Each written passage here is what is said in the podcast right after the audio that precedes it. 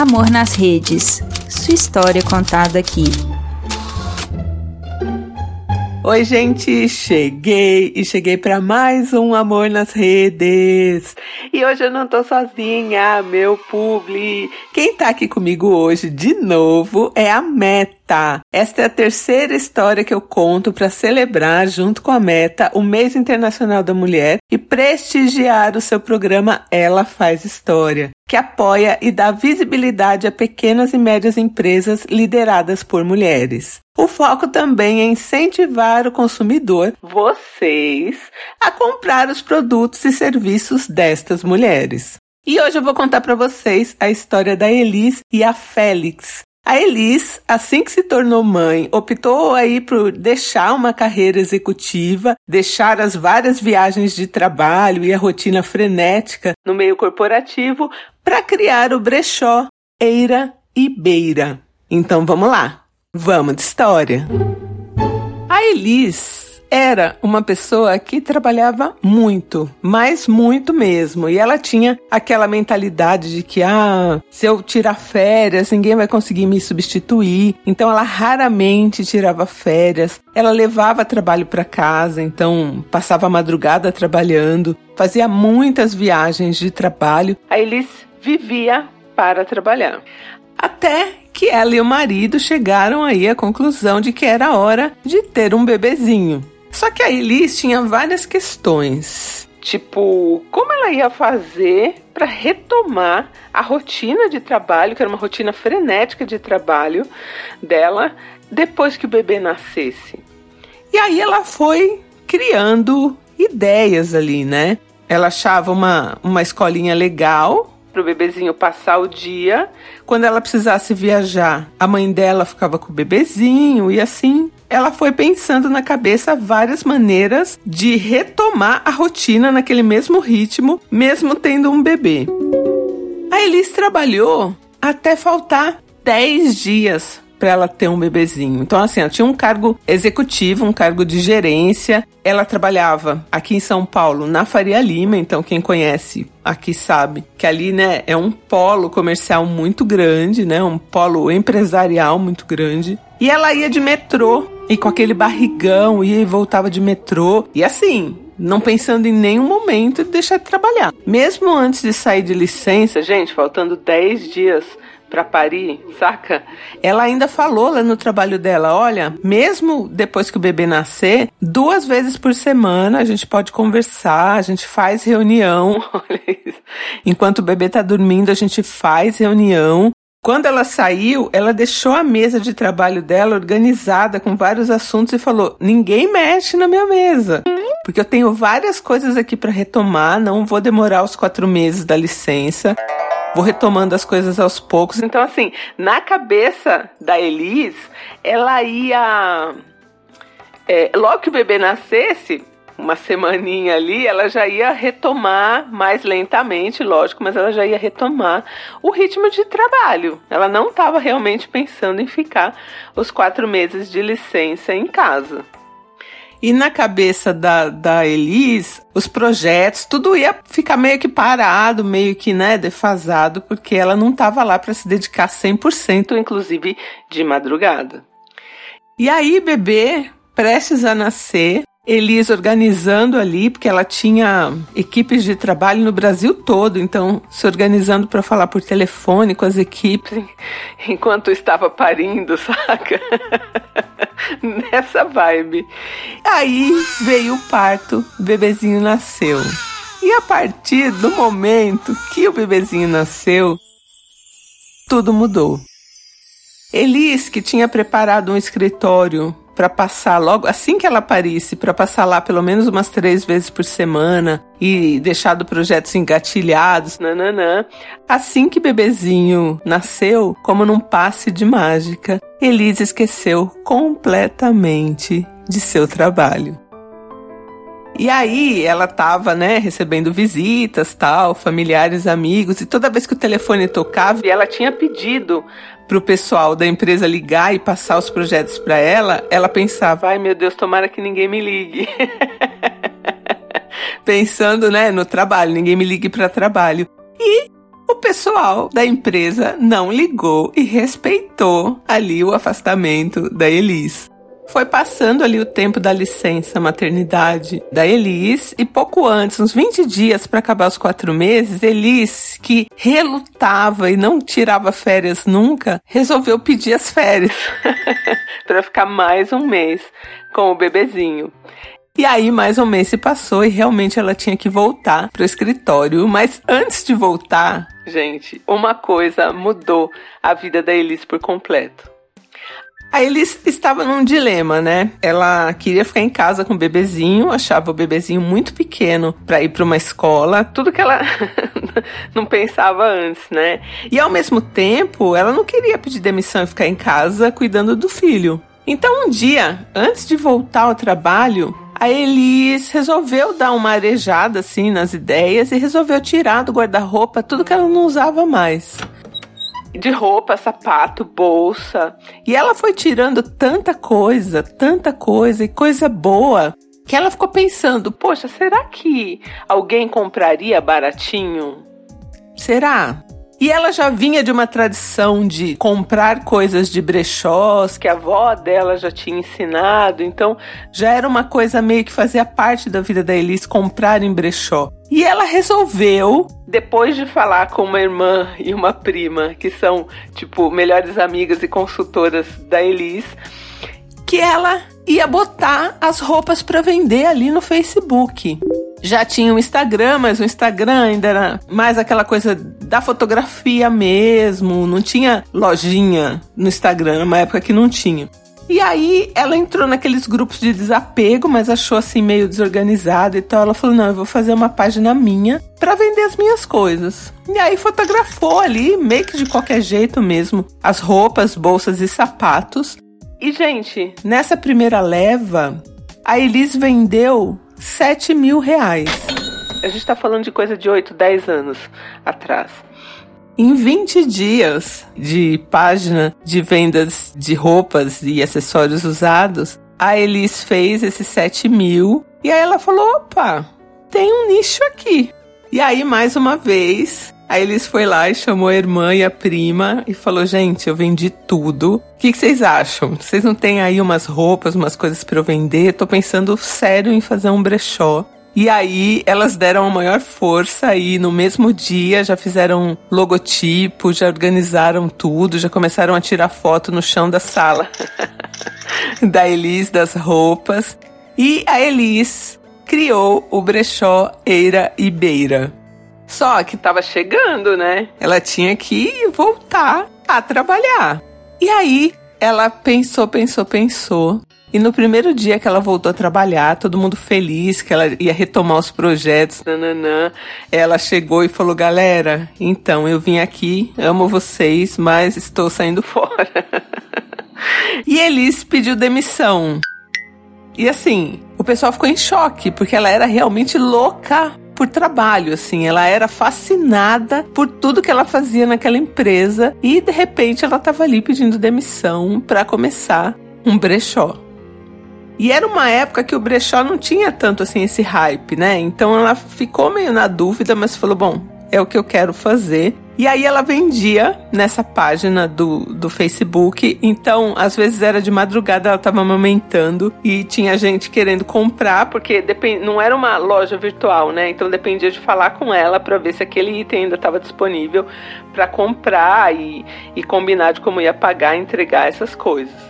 E aí ela foi vendo que, tipo, isso de novo estava ocupando a vida dela inteira, estava muito legal, mas ela tinha que deixar mais profissional para ela não ter que atender pedido de madrugada. E aí ela encontrou uma startup e com a startup ela conseguiu fazer ali a sua lojinha virtual. Então ela via em marcas grandes como a galera apresentava os produtos e copiava, fazia igual. E é isso que a gente tem que fazer quando a gente é um pequeno. A gente tem que se inspirar e olhar ali o grande. Como que ele faz? Como que ele tira foto dessa roupa? Como faz para essa roupa não ter um fundo na foto? E assim ela foi estudando é, Photoshop, essas coisas, para poder melhorar ali a, a fotografia dos produtos dela. Elis já estava ocupando uma parte ali da casa da mãe dela com as roupas e tal, do brechó, e ela resolveu alugar um galpão achou um galpãozinho, alugou. O galpãozinho tinha várias questões que, assim, na hora ela quase desistiu. Do lado tinha uma acumuladora de animais, então o cheiro era muito, muito, muito forte. E ela não sabia como ajudar, como lidar com aquilo. E em cima do galpão tinha um asilo.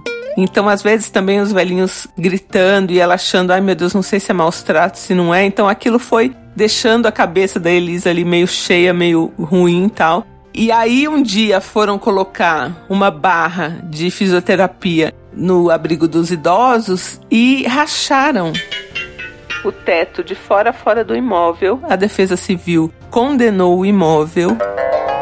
E num dia de muita chuva, à noite, a Elis teve 40 minutos para desmontar a loja dela inteira, todo o acervo de roupas e sair daquele lugar. Inclusive tirar a arara da parede, tudo. Em 40 minutos. Então ela fez uma força-tarefa ali com amigos e tal. E todo mundo com um saco de lixo ia tirando as roupas, aquele, aquela correria. Pensa, gente. Mas eles conseguiram esvaziar o lugar. O acervo da Elis já tinha mais de 4 mil peças, entre roupas e acessórios aí do, do brechó. E aí ela saiu de lá para um outro espaço também perto da casa dela, e que é onde o brechó é até hoje.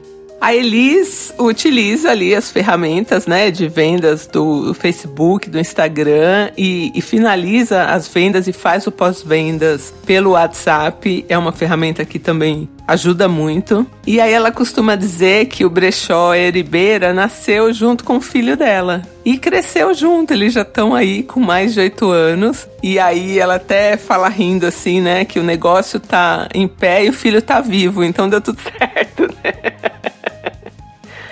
E hoje a Elis tem um negócio que ela é apaixonada, um negócio que faz bem para o planeta, né? Um negócio sustentável, que é você reaproveitar essas roupas e, e fazer esse material circular. E agora a gente vai ouvir um pouco a Elis falar e eu volto em breve aqui para vocês. Quando eu fiquei é, grávida, começou a existir uma preocupação assim gigante. Tanto é que demorou até um pouco, assim, né? Fiquei casada durante alguns anos, sem ter filho, mas aí começou a rolar uma vontade e tal. E eu falei, puxa, mas como é que eu vou enfiar um neném no meio disso tudo, né? Porque eu trabalhava com acervos enormes em vários locais do Brasil, fazia viagens, passava um tempo nesses locais. Então, um bebê no meio dessa rotina era algo meio impossível, assim, né? Pra eu dar uma atenção pro neném, pra participar, né, ativamente do crescimento. Mas o desejo foi maior.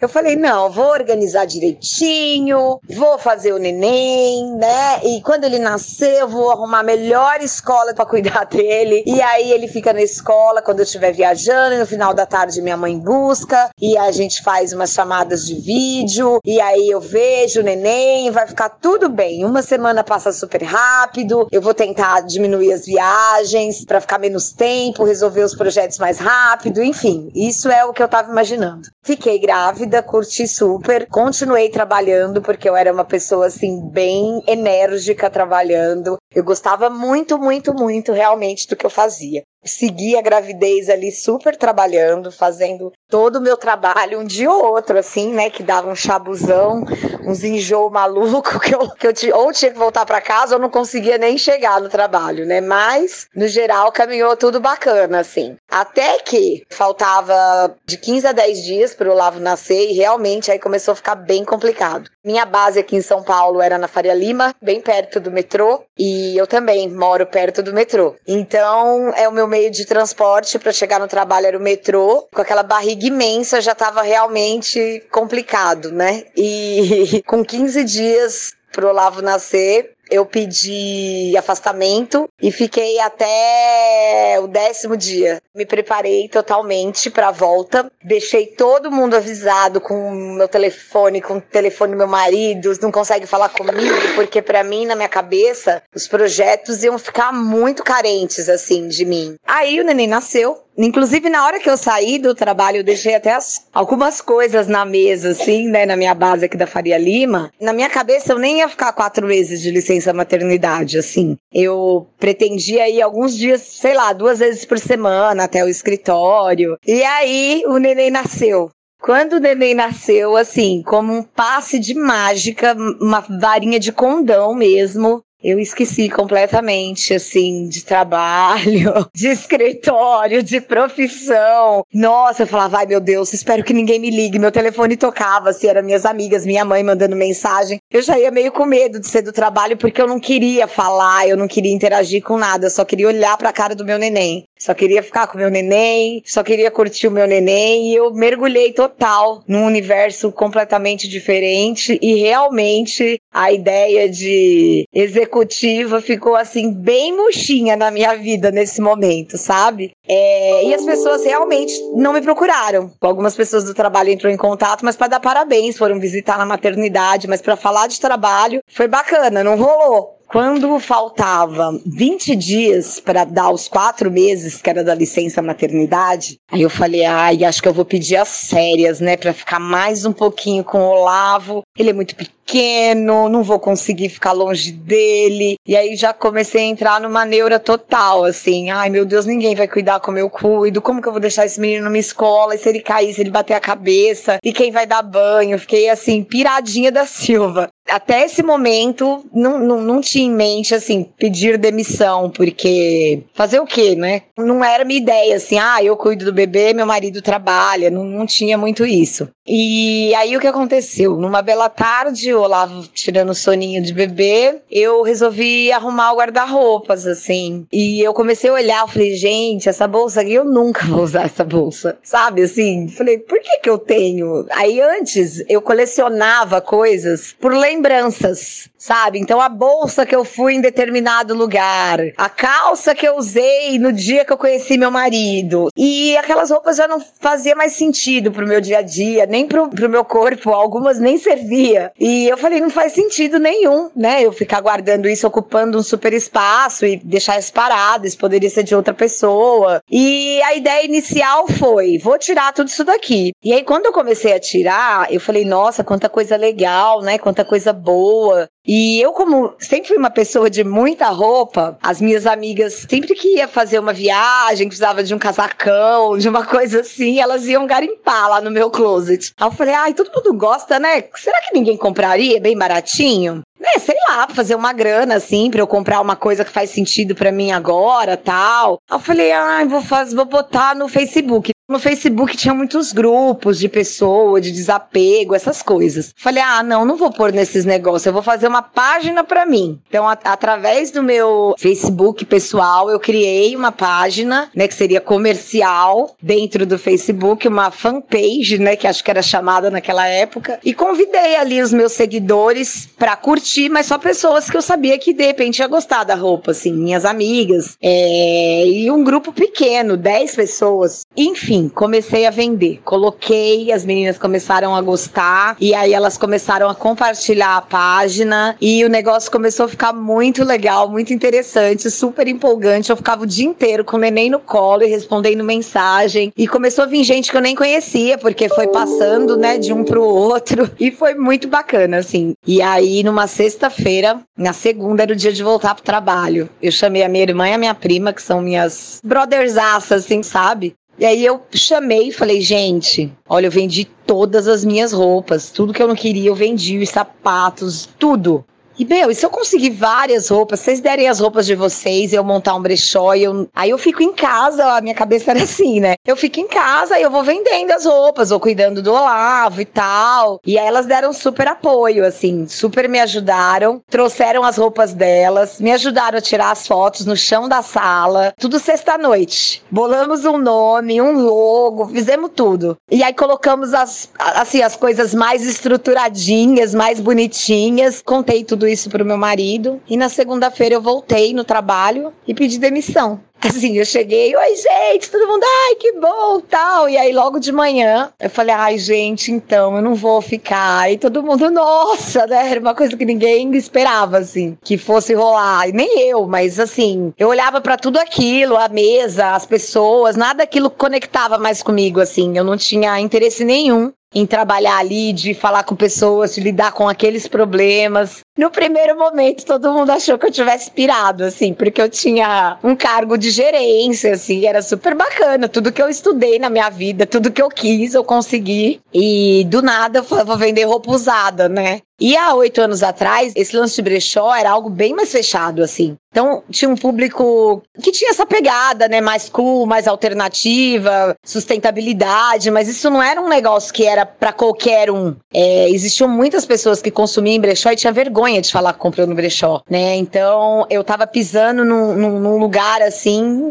que era um lugar pouco explorado e que eu teria que vencer muita coisa ali para aquilo dar certo, né? E aí eu fui indo devagarzinho. A coisa mais legal é que deu certo. Não teve plano de negócio, planejamento estratégico, né? Estudo de mercado, não teve. E eu sempre conto essa história por aí, porque muita gente assim se inibe, sabe? Lógico, eu também aconselho, é muito legal você fazer as coisas com planejamento. Mas também se as coisas forem surgindo e você for vendo um gancho de oportunidade, agarra nele e vai e é isso que eu fiz. Então é o legal é isso que deu certo. O legal é que eu faço um trabalho que eu sou apaixonada, um trabalho que eu considero importante para o planeta, para a consciência das pessoas, né? Eu acho que as coisas elas têm sim que ser reutilizadas. O que não me faz feliz mais vai fazer outra pessoa se sentir bonita, se sentir elegante, com uma roupa que para mim já não fazia mais sentido. Isso a gente acaba que educando uh, o mercado, a produção, os consumidores e de repente, né, todas as marcas repensem nessa indústria de roupa descartável, sem qualidade, que vai parar aí nos lixões pelo planeta, né? E, e infelizmente, cada vez mais eu vejo mais, né? A respeito de descarte têxtil na natureza. Eu fico feliz que eu consigo fazer minha parte, mesmo que ela seja pequena. Eu faço um pedaço disso, assim, né? De alguma forma, eu tô cuidando do planeta e tô educando as pessoas a fazerem o mesmo. Então, legal do meu trabalho é isso, assim. Eu, eu sou muito feliz de fazer esse trabalho, de ser dona do Eribeira. Eu costumo falar criadora, né? dona, todo mundo é dono do Eribeira, porque sem meus clientes nada ia para frente, né? Então todo mundo me ajuda nessa jornada, né? Estão sempre chegando pessoas novas para apreciar, para prestigiar. E isso me faz muito feliz. Cada pessoa que confia, né, de apertar lá o botãozinho do site, fazer uma compra, puxa, eu sou muito grata, assim. Eu fico muito feliz das pessoas confiarem no meu trabalho, assim. Então isso me, me dá muita felicidade, assim, me faz ter uma vida contente, feliz. Gente, eu tô amando contar essas histórias. A Elisa é maravilhosa. E utilizem aí as ferramentas do Facebook, do Instagram e do WhatsApp para vendas. Alô, Beth, minha Betinha. Logo estaremos aí também no Instagram vendendo, no WhatsApp e Facebook. E é isso, gente. Usem nosso filtro. Tem um filtro lá no Instagram que você pode divulgar a sua pequena marca, sua marca aí, você mulher. E tamo junto, Meta. Um beijo. E semana que vem estou aqui de novo para mais uma história maravilhosa de mulheres incríveis. Um beijo e eu volto em breve. Sua história contada aqui? Escreva para nãoenviabilize.gmail.com Amor nas Redes é um quadro do canal Não Enviabilize.